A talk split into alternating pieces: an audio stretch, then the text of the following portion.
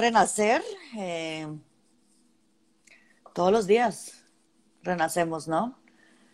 Y, es posible, es posible renacer.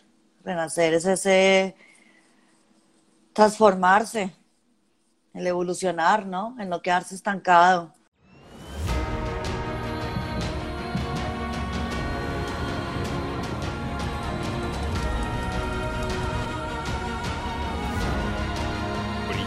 Con Segura. Hola Alex. ¿Qué tal? Bien, bien, ¿me escuchas bien? Perfectamente. voy a quitar las gafas para no estar con gafas. Muy bien. ¿Cómo estás? Bien, Alex, gracias por la invitación. Ahí mirando quienes están dejando mensajes. Hola a todos, ¿cómo van? Qué bueno. Eh, de nuevo, gracias por mi parte por por aceptar la, invitación. Eh, sabemos que, los medios de comunicación eh, siempre quieren hablar contigo eh, por toda la luz que, emites. Y bueno, en Brillantes con Segura aquí tratamos de, invitar a personas que brillan, ¿no? A personas que arrojan luz y ciertamente las interacciones que hemos tenido siempre tú y yo han sido, ha habido muchísimo positivismo, mucha buena vibra, como se dice, creo, en Colombia. Eh, buena onda. Buena. Y, nada, te agradezco muchísimo de nuevo. Para aquellos que no lo sepan, acabo de hacer una pequeña introducción, pero la repetimos. Eh, Natalia Ponce León es una, una, de las activistas por los derechos de las mujeres más importantes de Colombia.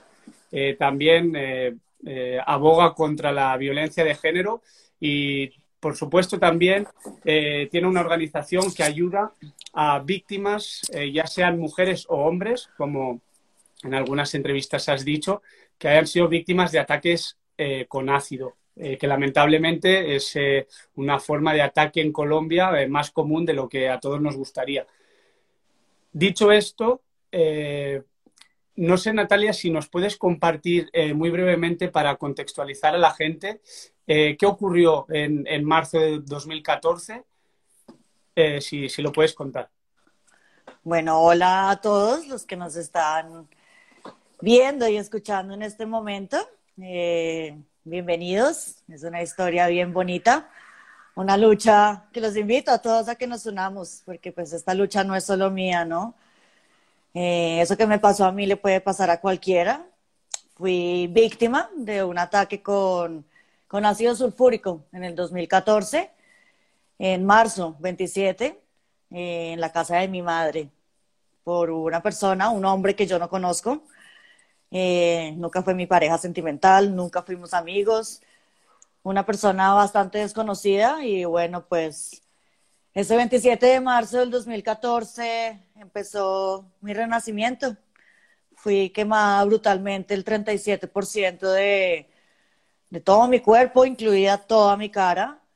Y ese día, pues claro, una nube negra cubrió mi vida cubrió también mi casa, porque pues no solamente me quemaron a mí, lo he dicho siempre, también quemaron a toda mi familia, a todos mis amigos y a todo Colombia. Colombia ese día se indignó muchísimo porque, bueno, cuando empecé mi activismo, cuando sobreviví, ya no soy víctima, eh, creo que somos sobrevivientes, eso es una palabra que cambia como todo el contexto, yo creo, ¿no? Uno de ser víctima a ser una persona sobreviviente, ya pues pasó, soy libre, eh, soy feliz, pero bueno, empezó mi activismo y, y cuando dejé el hospital, la unidad de quemados en el 2014, yo duré dos meses en, en la unidad de quemados del Hospital Simón Bolívar en Bogotá, que es la unidad de quemados más grande que tenemos en Colombia eh, referente en toda Latinoamérica y es un hospital distrital, es público, donde pues yo me he hecho toda mi recuperación ahí. Mis 37 cirugías que llevo reconstructivas han sido todas en el Hospital Simón Bolívar en Bogotá. Y empezó mi activismo porque me ofrecieron trabajo cuando yo salí del hospital. El Ministerio del Interior en Colombia en ese año me ofreció eh, que si quería hacer una investigación acerca de, los ataques con agentes químicos en Colombia y hacer un paralelo con países en Asia donde pasa mucho como India, Pakistán. Y empecé a hacer la investigación, a pedir cifras. Yo he sido muy curiosa siempre y entonces dije que es esta locura. Esto, esto que me pasó es increíble, o sea, es un daño muy profundo. Es una sevicia y una malicia terrible. Y cuando empecé a hacer toda esta investigación, eh, pues en el año 2011, 2012, Colombia fuimos el primer país en el mundo con más ataques con agentes químicos por población. A diferencia de países como la India, Colombia somos 50 millones de habitantes. Y, y, pues como que yo fui la voz, como que la que destapó un poquito esa olla en Colombia. Porque pues deshonrosamente, deshonradamente, no sé cómo se dice, tristemente, Colombia sí es un país que usa esta violencia muchísimo. Yo no soy la única sobreviviente, somos miles de sobrevivientes en Colombia. Eh, sí es causado más a las mujeres, las estadísticas es más alto, obviamente las mujeres, porque en Colombia lo usan como un tipo de violencia. Tú sabes que los ataques con ácido es una violencia entre esa sombrilla tan grande de violencias de género que existen en el mundo, ¿no? Y empecé a trabajar y pues sí, es una violencia muy profunda, como les digo, los daños son irreversibles, son muy dolorosos psicológicamente, físicamente, económicamente, para la vida de cualquier persona, o sea, se destruye todo. Y empecé a conocer a muchos sobrevivientes y, y las barreras eran todas, todavía tenemos muchas barreras respecto a la justicia, respecto a la salud. Entonces, pues ese ha sido como mi trabajo y, y en el 2015 pues creamos una fundación que lleva mi nombre, Fundación Natalia Ponce de León, y hemos venido trabajando en toda la promoción, en la defensa y en la protección de los derechos humanos de personas que hemos sido quemadas con químicos en Colombia. Para logramos una legislación. No sé, Alex, si tú quieres. Creo que Natalia se, ah, sí, se congeló, se me apagó el celular. Y va en el momento de, del trabajo que hacemos con la fundación, que es toda la promoción, la protección y la defensa de los derechos humanos de personas quemadas con, con químicos. Y pues también toda la prevención de violencias, ¿no? Porque esto se puede prevenir. No sé, Alex, si ya quieres empezar y hacerme preguntas y ya les voy contando de todo. Sí, vamos a, hablar eh, luego más tarde de la fundación, cómo podemos ayudar eh, también desde distintos países, porque obviamente es un problema eh, global y en, y en, el caso de Colombia seguro que haciendo fuerza entre todos podemos echar una mano. Quería decir antes de, de que se me olvide dar una, las gracias a Maca eh, por haber hecho esta linda conexión. Y también, bueno, agradecerte por, por hablar de manera tan, tan abierta y tan sincera, pues de un episodio que obviamente no, no deseamos a, a, nadie, pero precisamente hay una de las eh, cuestiones que me ha impactado mucho escuchándote en entrevistas, en documentales, de el haber sido capaz de perdonar a Jonathan Vega, eh, para quien no lo sepa, fue el atacante. ¿Cómo fuiste capaz de aceptar eh, toda la historia que tenía el detrás, eh, los condicionantes que había tenido en la vida, para obviamente no justificar el ataque, pero sí por lo menos eh, perdonarlo. Sí, pues ha sido un proceso de seis años, ¿no? Ya casi siete el otro año. Eh, de mucha ayuda de mi familia, siempre lo he dicho, como que todo ese apoyo familiar y el amor de mis amigos y del mundo entero, porque he recibido muchísimo apoyo y buena onda, como decías tú al principio. Eh, esa buena energía es la que me, me hizo pararme, ¿no? Y seguir y luchar. Y es ese paso de no haberme quedado como una víctima, porque si hubiera escogido ese camino de haber quedado como una víctima, sufriendo, odiando como llegué a odiar, eh, con tanta rabia, con el corazón tan negro, ¿no? Tan oscuro, porque pues alguien vino a atentar contra mi vida y contra la de mi familia, querernos acabar, y pues yo desde el día cero dije, yo no quiero que me sientan lástima, yo no escogí en mi vida que me pasara esto, y ahí empezó todo un proceso de sanación, de, de aceptación, de aceptar, de entender el dolor, porque fue muchísimo dolor físico, espiritual, muy profundo.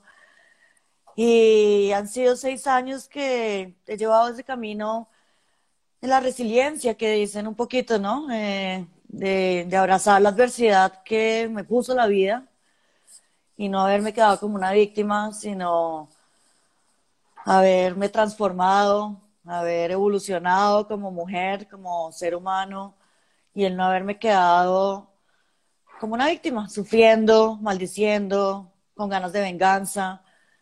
Y al empezar a entender todo ese, ese proceso, ese camino, de, no sabía que fuera tan fuerte, yo creo que todos somos fuertes en momentos eh, que nos llegan las adversidades, uno tiene ahí su, su fuerza guardada.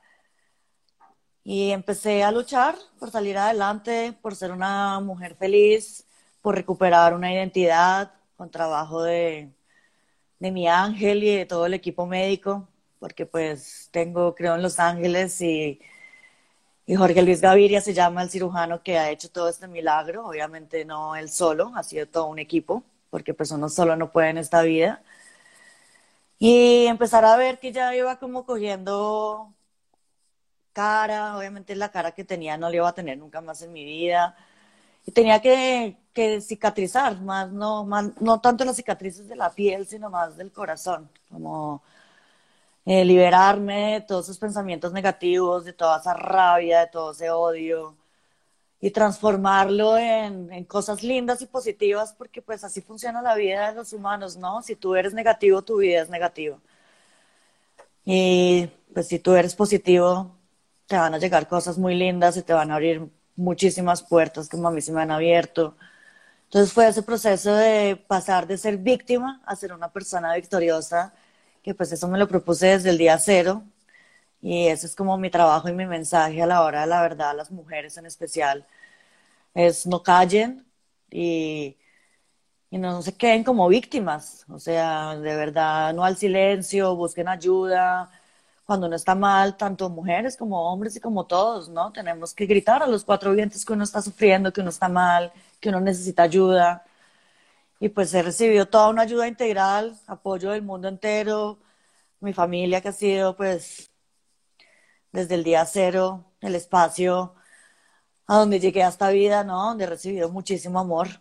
Y, y yo tengo un libro en el 2015 en el 2014, a finales del 2014, empezamos a trabajar con Marta Soto. Ella es la directora investigativa del periódico El Tiempo en Colombia. Es una periodista que admiro mucho, que quiero mucho. Y ella se me acercó y me dijo que por qué no escribíamos un libro. Y es una crónica total de lo que fue el ataque, porque pues yo no conocía a Jonathan, yo no sabía quién me había hecho el daño. Y, y es una crónica que se divide en capítulos y uno de los capítulos, pues yo le pedí a Marta, porque ella hizo toda la investigación y todas las entrevistas a la parte judicial, médica, familia, amigos, que quién era Jonathan Vega. Yo quería saber de dónde venía él, quién era su familia, por qué tanta maldad, por qué tanta maldad en su corazón, por qué tanto dolor, o sea, algo tenía que, pues, y ahí conocí la historia de quién era Jonathan Vega. Y pues como te digo, yo no justifico a Jonathan, él nunca debería haber hecho lo que hizo. Pero desde que Jonathan, su madre lo tuvo, lo trajo a la vida desde el vientre, él empezó a recibir violencia. Desde muy niño, desde feto casi, desde que se empezó a formar y pues eso afecta, eso afecta la cabeza de los niños. Los primeros tres años de un niño son indispensables y si no reciben amor, pues esos van a ser los monstruos del futuro, porque se van a volver misógenos. Jonathan fue abandonado por su mamá cuando tenía 8, 9 años. Entró en el mundo de las drogas a los 14 años, a delinquir, a violentar a las mujeres, porque pues obviamente se convirtió en un hombre misógeno, porque nunca tuvo un amor de una madre, nunca tuvo una familia. Eh, entonces, pues, no lo justifico, pero sí, sí hay una respuesta. O sea, los seres humanos, él actuó muy mal porque pues en su corazón llevaba mucha malicia desde que llegó, desde que se creó al mundo. Entonces, por eso la importancia de la responsabilidad de traer hijos al mundo. Si uno va a traer hijos al mundo es con... Hay que tener mucha responsabilidad, darles mucho amor, de brindarles esos valores que a mí me dieron desde niña, ¿no? Que tanto le faltan a la sociedad hoy en día, el respeto, la tolerancia, el amor propio, eh, la igualdad de género.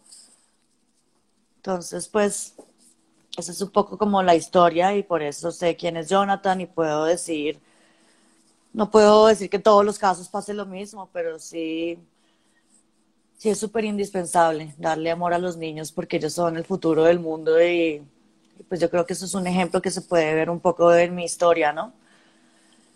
Eh, bueno, escucha, deja uno eh, sin palabras, un poco incluso con el corazón helado, porque yo, por ejemplo, que soy, eh, obviamente, estoy contigo con el mensaje eh, positivo, si eres positivo te atrae cosas positivas, pero obviamente eh, oírlo de, ti hablando con tanta sensatez eh, es impresionante. Y también quería comentarte que yo desde el primer momento que supe de tu historia, y supongo que le pasa a mucha gente, no sentí la lástima que dices, sentí la inspiración, porque ya lo conocí yo, al no ser de Colombia, lo conocí un poquito más tarde cuando ya habías empezado con el activismo y a mí eh, me, bueno, me inspiraste desde el primer momento y, bueno, luego tuve la, suerte de conocer a alguien que tenía conexión contigo y bueno, eh, y, poder eh, charlar contigo un poco más. Vamos a la palabra renacer. Bueno, el libro que están preguntando se llama El Renacimiento de Natalia Ponce de León, escrito por Marta Soto. ¿Qué significa? La palabra renacer, todos los días renacemos, ¿no? Y, es posible, es posible renacer. Renacer es ese transformarse, el evolucionar, ¿no? El no quedarse estancado, el reinventarse, que usan ahorita tanto, pero no tanto reinventarse, sino más como la evolución mental, espiritual, el amor propio, el no quedarnos como víctimas, el salir de la zona de confort, de no tener miedo, de no tener miedo de, arriesgarse. Y todos renacemos, todos los días, y ese es el eslogan de la fundación, la vida renace. Y el logo de la fundación es una ave fénix. Ustedes saben pues que es una mitología, pero la ave fénix renace de sus propias cenizas. Entonces para mí el renacer es la capacidad de renacer uno de sus propias cenizas. Por más profundo y oscuro que sea el hueco, siempre hay una luz al final del camino y todos los días renacemos. Y es posible, es posible, pero pues solo renacemos, yo creo, las personas que estamos dispuestas a renacer, porque eso no llega de un día a la mañana, es un trabajo, un trabajo que hay que, que hacer todos los días. El agradecimiento es súper importante agradecer que uno está vivo. Yo agradezco todos los días de mi vida de estar viva, de no haber quedado ciega, porque mis ojos estuvieron muy comprometidos en, de tener techo, de tener a mi familia ahorita sana, de tener comida.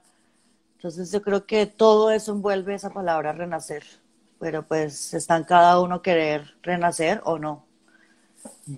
Y Natalia, ¿y esta eh, misión podemos decir que, que te ha tocado?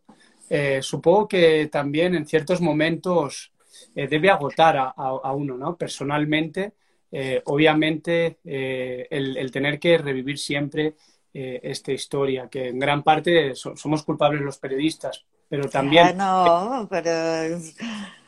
Pero también... Cuando ya no carga ese dolor, es rico contarla porque inspira, ¿no? Por supuesto. pero sí es agotador, hay veces otros temas, ¿no? Como el tema de la justicia, como el tema de la salud, como el tema de la educación, de las oportunidades, de la prevención, porque pues ese es un poco el trabajo de mi activismo, ¿no? no, no también el mensaje de empoderamiento y, una historia de vida, ¿no, Alex? Mm. Pero sí es agotador tener una ONG, es agotador y, y estar detrás de una ley y ver que no se implementa y que todavía falta mucha capacitación y falta, se ha avanzado muchísimo, pero, pero siento que, que falta muchísimo. muchísimo para, acabar con esto, pues para que no pase más. Por supuesto. Y si nos dejas eh, ayudar, explícanos eh, un poquito eh, cuál es el trabajo de la, de la fundación, de la organización y de qué manera podemos ayudar. Sé que teníais galas que, por culpa de, la pandemia no se pudieron hacer, pero ¿qué, otras maneras podemos ir ayudando a esta iniciativa tan bonita como la tuya? Bueno, en resumidas, empezó la fundación por toda esa defensa de los derechos humanos, la protección y la promoción, ¿no? Porque, pues, como les conté, somos un país donde pasa muchísimo, las estadísticas son bastante altas. Y al comienzo empezamos a trabajar para que se diera una, una ley, sí, para que se aumentaran las penas, para que se pusiera más fuerte el castigo, porque anteriormente en Colombia mucho desde el 2016 eh, sancionaron la ley 1773 de 2016, que es la ley Natalia Ponce. Tengo una ley a mi nombre en Colombia. Antes del 2016 para atrás, la normativa catalogaba los ataques con químicos como una simple lesión personal, cuando sus penas como una simple lesión personal son muy bajitas, de 5 a 6 años, cuando esto no es una lesión personal, esto es una muerte en vida y esa cruz se carga hasta el final de nuestros días. Y ahí empezamos a trabajar y uno de los logros grandes fue haber logrado que se sancionara la ley.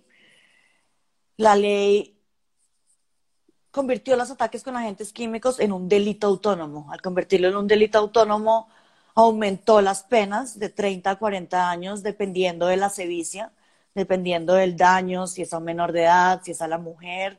La venta ilegal de los químicos también lleva castigo. Eh, está toda la normativa súper linda. Eh, hemos venido trabajando estos cinco años en protocolos, apoyando a los protocolos, tanto de la Fiscalía como del sistema de salud. Y está toda la normativa espectacular, pero en Colombia no se ha implementado la ley. Siguen pasando los ataques con ácido, eh, la salud sigue sin responder como debe responder, la justicia pues menos, no hacen las investigaciones, no hay control de la venta, siguen vendiéndolos en las grandes superficies, sí se vende, sí le piden a uno todos los documentos y hacen el seguimiento, pero pues los químicos se pueden conseguir muy fácil y no hay control y está comprobado. En Pakistán se bajaron los ataques con ácido porque el control de la venta de los químicos se puso muy fuerte. Entonces, pues ese fue un logro grande de la fundación. Hemos venido apoyando y asesorando y haciendo seguimiento a los casos de 82 sobrevivientes a nivel nacional eh, de ataques con agentes químicos. Hay hombres también, pero son muchísimas más las mujeres, porque también usan los químicos en Colombia para atracar, para robar pero a las mujeres sí nos queman por el simple hecho de ser mujeres, eh, por no querer tú tener una relación con, con tu expareja o con tal hombre, entonces es como de posesión, de obsesión. Y entonces hemos venido haciendo un seguimiento con sus casos. Nosotros somos el puente entre las y los sobrevivientes y el Estado de Colombia, para que el Estado de Colombia realmente no vulnere esos derechos que tienen los sobrevivientes en justicia en salud, en la inclusión social y laboral, en todo el apoyo emocional y psicológico, que es lo más importante. Y pues somos como el puente, entonces ayudamos a poner tutelas, estamos en contacto con la Fiscalía, estamos en contacto con la Superintendencia de Salud.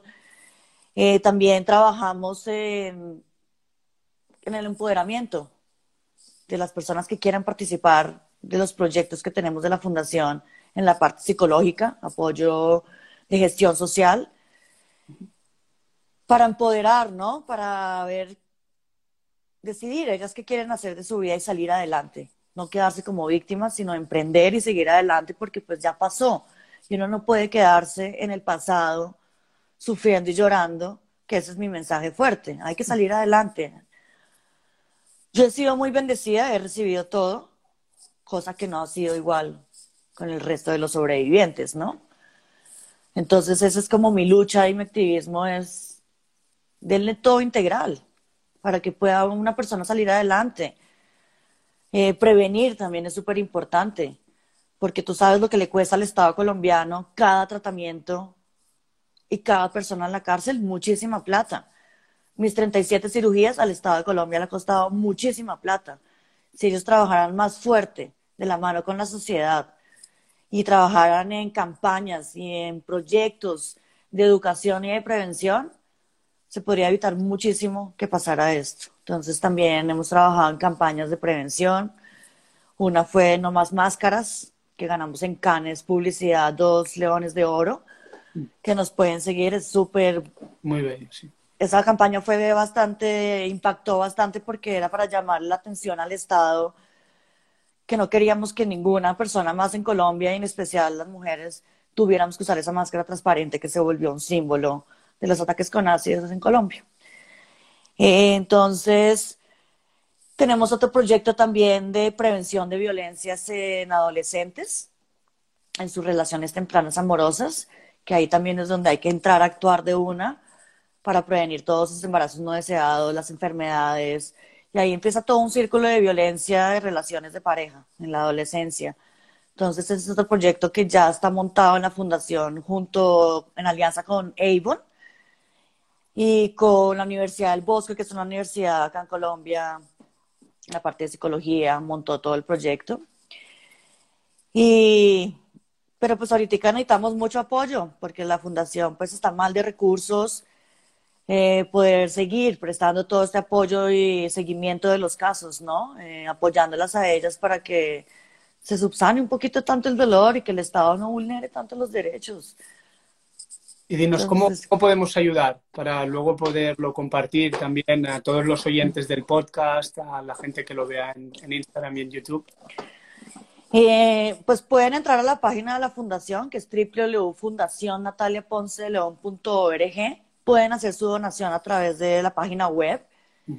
eh, también vendemos nuestros productos de la fundación el merchandising, que está el libro del Renacimiento Natalia Ponce de León, tenemos la agenda de la vida renace, que es súper linda con mensajes inspiradores, tenemos nuestro mug, la cachucha, entonces tenemos como todo lo, lo, que es el merchandising de la fundación, que también pueden apoyar comprándonos eh, y donando, donando porque pues tener una ONG es muy difícil, es es darle, es remar contra la corriente bastante. Es bastante porque pues vivimos de donaciones también, ¿no? Y la idea es también hacernos autosostenibles con nuestros propios proyectos, crear nuestros propios proyectos y no depender tanto de proyectos externos, sino montar nosotros nuestros propios proyectos de prevención, promoción y protección, que ese es como el objetivo de la fundación y seguir pues en todo el trabajo de asesoría y acompañamiento a los casos para bueno, que el pues, Estado cumpla con esa ley, cumpla con toda la normativa y todo. Claro que sí. Pues aquí eh, lo compartiremos eh, eh, en todas las plataformas y estamos llegando al final. te comenté que teníamos un test, pero antes, antes del test, una pregunta. Tú que inspiras a tantas personas, ¿de quién recibes inspiración? Bueno, mi madre es inspiración para mí. Ella tiene, ha sido un ejemplo de mujer fuerte, echada para adelante, trabajadora, amorosa. Y mi misma capacidad, ¿no? Amarse uno mismo. Me inspiro yo mismo como de no saber que era tan fuerte y que sí soy fuerte. y bueno, hay por ahí varias figuras en el mundo que inspiran, Oprah, hay muchas, varias mujeres que me inspiran, pero pues me inspira bastante mi madre. Bonito. Bueno, me alegro, me alegro muchísimo eh, pues de que estés eh, como estás, que por cierto igual eh, no es apropiado, pero se, te ve muy linda. el que es bonito es bonito. Eso es, el que es bonito es bonito. Y, bueno, antes de, terminar, te paso súper rápido el test de Brillantes con Segura. Son cinco preguntas muy rápidas. La primera es, ¿cuál es tu libro favorito? Me gusta El hombre en busca de sentido de Víctor Frank. Perfecto, lo dejamos anotado. Eh, léanselo para estos momentos, es increíble. De acuerdo, ¿nos das un pequeño avance? Eh, Víctor Frankl es sobreviviente del holocausto, psiquiatra, creó toda la lobotomía y es encontrarle el sentido a la vida, como no ser víctima. es súper inspirador, es súper inspirador esté escuchando ahora y, posteriormente, todas las recomendaciones de Natalia las, las colgaremos eh, hoy o mañana en, en, todas las redes sociales. Número dos, eh, película favorita. Hay tantas, eh, a ver, porque me gustan todas, me gusta todo el tema del holocausto, el niño pijama de rayas me hizo llorar mucho. Me gusta Pulp Fiction, me gusta como en acción la música me parece buena, película bien hecha. Eh, bueno, las de Tarantino me gustan bastante y me gusta todo el tema las películas de, del holocausto. Me, me llama mucho la atención, ¿no? Toda la resiliencia de la gente que sobrevivió y también todo el holocausto tan doloroso. Seguimos eh, con tu hobby favorito. ¿Qué hace Natalia cuando no está eh, con la organización, eh, dando discursos? Me gusta montar en bicicleta. Eh, ahorita en esta pandemia hemos dado bastante y ahorita pues tengo, soy madre gatuna nueva, entonces ando con el hobby de, analizar y descubrir a mi gato. ¿Cómo se llama? Romeo. Entonces estoy estrenando vida madre gatuna, sí, hace cinco, hace tres meses, entonces mi hobby ahorita es como mi gato, no sé, paso feliz con él, me gusta. Qué bueno. Eh, seguimos, qué bueno. Seguimos con eh, una persona que haya sido referente para ti, eh, pero si puedes descartar familiares. Y bueno, en mi recuperación, referente fue Katie Piper. Ella es una inglesa sobreviviente también de un ataque con agente químico y ella me inspiró y me dio fuerza a la parte del tratamiento físico. Y su historia también es súper inspiradora. Ella me mandó cartas, sus libros, y entonces ella me dio como fuerza de que sí se podía salir adelante, porque ya fue muy quemada y está muy bien. Entonces, me acuerdo, ella ha sido como inspiración para mi recuperación. La, la anotamos también y ya la buscaremos eh, para apoyarla. Katie Piper, sí. Katie Piper. Y por último, una persona que tú consideres brillante, que yo te pregunto, ¿quién, quién es brillante para ti? ¡Pum! ¿Quién te viene? Mi cirujano, Jorge Luis Gaviria, un genio, brillante. un ser con un corazón y es brillante, es un genio. Pues ha hecho todo esto, es un genio. bien. Bueno, pues ahí lo tenías clarísimo. Eh, muchísimas gracias, eh, Natalia, ha sido increíble. Ya hemos eh, superado la, media hora de, conversación. gracias, gracias y gracias. No, Alex. Por, por todo el mensaje que, que estás expandiendo por no solo por Colombia, sino eh, rompiendo fronteras eh, por todo el mundo y desde aquí eh, alguien que está muy orgulloso de, tu labor y bueno, también que sepas que tienes un amigo más aquí en Los Ángeles. No, Alex, acá tienes una amiga en Colombia y a mi prima. Cuando quieras venir, Colombia es un país espectacular, todos muy invitados. Y gracias por haberme invitado, estuvo muy lindo y pues no olviden, pueden entrar a, la página web de la fundación que lleva mi nombre, Fundación Natalia Ponce de León, conocernos y apoyarnos para poder seguir funcionando y ánimo, ánimo que la vida renace todos los días, mucho amor propio, muchas ganas de, de trabajar de la mano, ¿no? Unirnos en el mundo entero porque esto afectó al mundo entero. Entonces, unirnos, que el amor hace milagros y mueve montañas. Muchas gracias. Nos quedamos con esas frases bonitas y de nuevo, un abrazo muy grande, Natalia. Hasta pronto. Alex, te, te mando un besito y estamos en contacto. Gracias. Chao, un beso. Chao a todos. Chao.